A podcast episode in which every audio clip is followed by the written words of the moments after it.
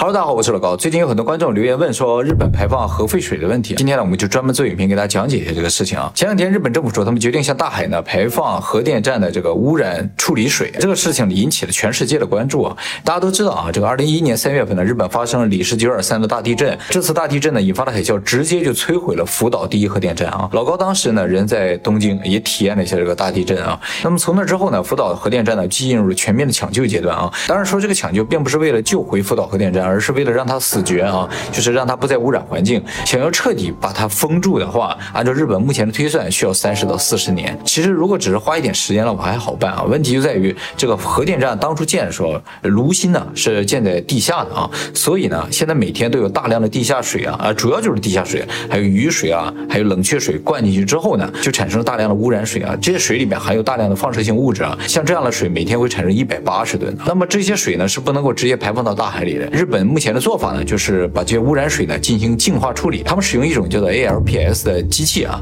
把里面的主要的放射性物质都去除掉。处理完的这个水呢，叫做处理水。当然，处理水呢没有经过这个国际原子能组织的同意呢，也是不能够排放到大海里的。所以日本呢一直把它存放在大罐子里面。已经过去十年了，所以福岛这边已经有上千个大罐子，里边有二百多万吨的这种处理水啊。预计呢会在明年的十月份达到极限，所以日本政府才这次决定呢向海里排放这种。处理水啊，处理水呢，虽说是去除了大部分的放射性物质，但是留下了一种啊，就是氚。氚啊是非常难以去除掉的啊，它是氢的同位素，水里面都是氢嘛，也就是说，氚水和正常的水混在一起了，那所有的水就都变成氚水了。就好像说你把水里面的沙子和石子儿去除掉很容易，但是你想把墨水里边这个墨的部分单独剔出来就很难。真的，如果要想把它剔出来，也不是说完全没有办法啊。现在说有几种办法，一种呢就是蒸馏啊，这个氚啊虽然是氢的同位素和氢。几乎没有区别，但是呢，它比氢稍微重一点，所以呢，可以通过蒸馏的方法，不断不断的这个浓缩川水。这种方法是可行的，但是呢，需要花很多很多的钱，花很多很多的时间，而且呢，不能够进行大量的水的这种处理啊。就是说你蒸馏，你不能蒸太多的水，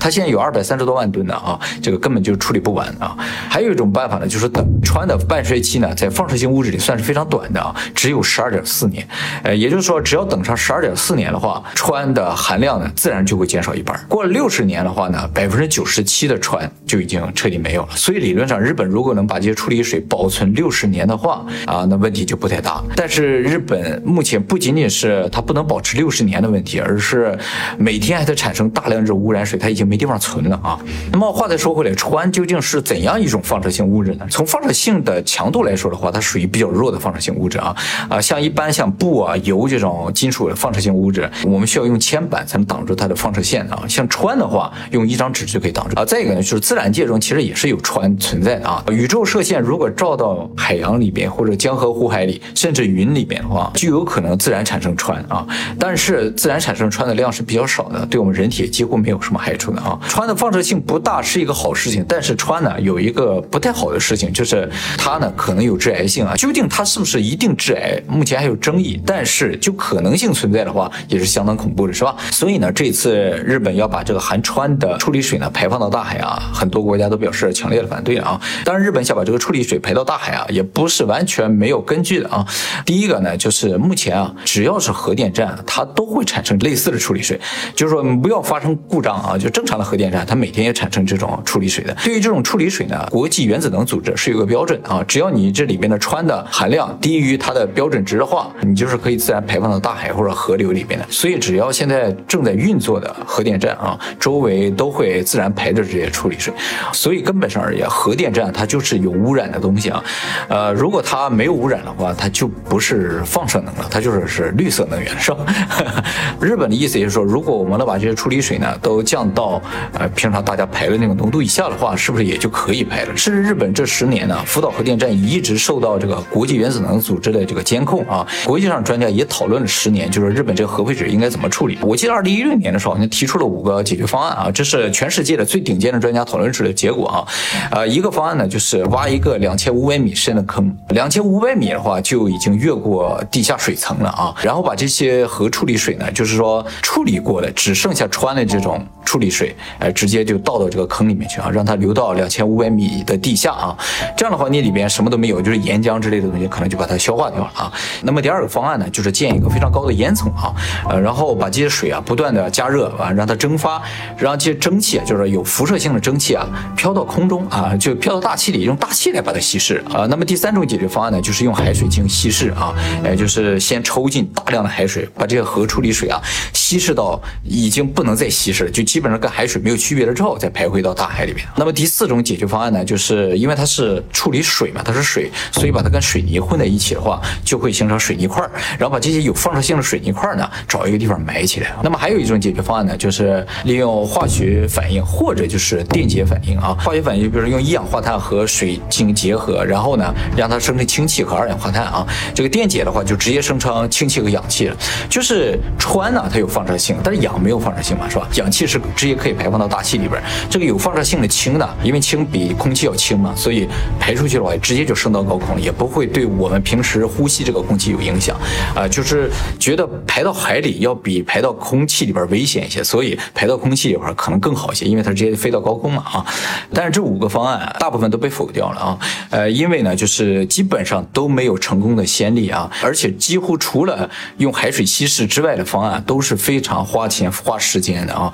就说既没有验证又花钱花时间的事情，那就基本上就放弃了，没法做啊。所以综合考虑的话，国际原子能的组织呢，在二零一九年的时候给出了一个结论啊，他们这个结论其实说的非常暧昧，他是这么说的：没有排到海洋或者大气之外的可行方案，也就是说，就是排到海洋和大气之外的方案呢，呃，基本上都不可行。但是他没说排到海洋和大气里边就行，然后他还强调说，如果日本打算把它排到海洋当中或者大气当中的话，是需要接受持续的监督的啊，就是说你排出去的每一吨水、每升的空气呢，可能都要检测一下里边的这个污染物啊有没有。超过我们这个要求的指标了，而且还强调，如果在这排放了十几年、几十年的时间里，发现了更好的解决方案的话，要立刻切换到更好的解决方案，而不是持续这种排下去。从这个结论上，大家也看出来，是吧？国际原能组织经过十年的讨论，也基本上没有什么更好的解决办法啊。那么这个问题里边最核心，也就是说我们可能最关心的部分，就是说这个处理水究竟有多大的危害的问题，是吧？原则上，如果这个处理水真的放射性物质的指标达到了原子能组织的要求，呃，从科学的角度来说的话，那这个水排到大海里也是没有问题的，因为毕竟现在世界上，呃，正在运作的可能有四百多个。核反应堆，他们都这么正常排着嘛，是吧？也没告诉你，只是日本制造告诉你，吓了大家一跳啊。问题出在什么地方呢？就是从心理的角度，是吧？这也是日本现在受到的最大的压力。其实日本这一次要排核废水啊，它最大的压力并不来自于国际社会啊，真正的压力来自日本国内啊。日本老百姓都不同意它排放这个水的啊。其实就算是福岛核电站排放的是白开水啊，就是一点危害都没有的水，大家也都会紧张，对不对？更不要说你排放的是含有放射性物质的。水的是吧？所以如果日本真的一旦排放的话，那么日本的海产品不光包括海产品的所有农产品，甚至牵连到一些其他的产品，可能就会受到这种出口的毁灭性打击啊！就是说大家就不再进口了，不仅仅是不进口的问题了，是吧？这个经济影响可能会影响到全世界。就是说，呃，它向海里排放了一些有放射性物质的东西，虽然它这个指标是达到了国际要求，但是老百姓心里就会想，海里边可能有放射性物质，那我就不吃。海产品，所以全世界的海产品可能都会受到影响。那么老高在福岛核电站这个发生事故之后，也一直生活在日本嘛，也亲身体会到，就是说福岛的农产品啊，基本上就是卖不出去的啊。就是我在超市里，我就看见福岛的农产品向来都留在那儿。就是说，如果有等价可以兑换的时候，都大家都出韭菜或者大家都出白菜的话，那有的其他选的话，大家可能就不选福岛。不过最近啊，其实是好了一些，就已经过了十年嘛，大家渐渐的已经可能。不太在乎这个事情。不过呢，这一次日本又要排核废水的话，这个福岛呢可能要再次受到打击。这就是大家又想起这个事情了啊。也就是说，日本一旦排放的话，呃，不仅仅是健康的一个影响的问题，更主要的还是经济啊。而且健康影响有没有，咱确实不好说，是吧？它如果达到了这个国际标准的话，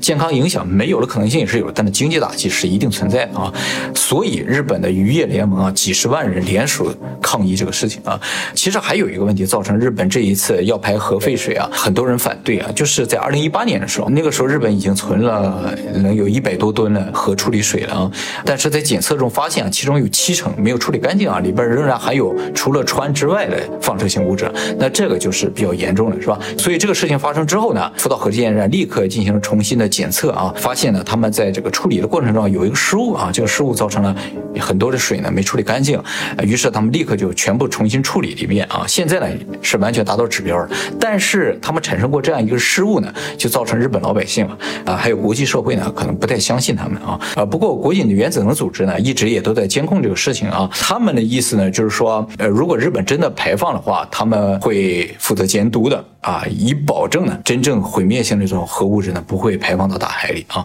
真的，我觉得这个责任虽然是日本的，但是最终呢，可能要全世界来帮一帮他呢，因为这影响到我们全人类嘛，是吧？那么除此之外呢，我也希望大家啊不要对这个事情有什么过多的紧张啊，紧张也没有用，因为这个事情最终负责监控的是一些国际调查团或者是国际原子能组织嘛，所以呃，我们也只能相信他们。这个事情过多紧张就有点类似于什么？就比如说你坐飞机，空姐不断的告诉你说，呃，去年呢。发生了一个空难啊啊！十五年前又发生了空难啊！所有人都死了。你听的时候你就不敢坐了是吧？哎，马上就改去坐汽车了。实际上啊，汽车的这个事故死亡率比飞机高很多是吧？其实我们能做的事情也只是关注一下，该生活还得生活。如果要想彻底解决这个问题啊，全世界的核电站不都停的话，真是解决不掉的是吧？但是全停也是目前来看的话，好像没有这个倾向是吧？好，那么今天就先到这里，给大家讲解了一下这个福岛核电站现在面临怎样的一个问题啊。呃，希望这一次吧，它也是由一个天灾引起的嘛，是吧？我们全人类的共同努力能度过这个难关吧。好，那么今天就先到这里，下次再见啊，拜拜。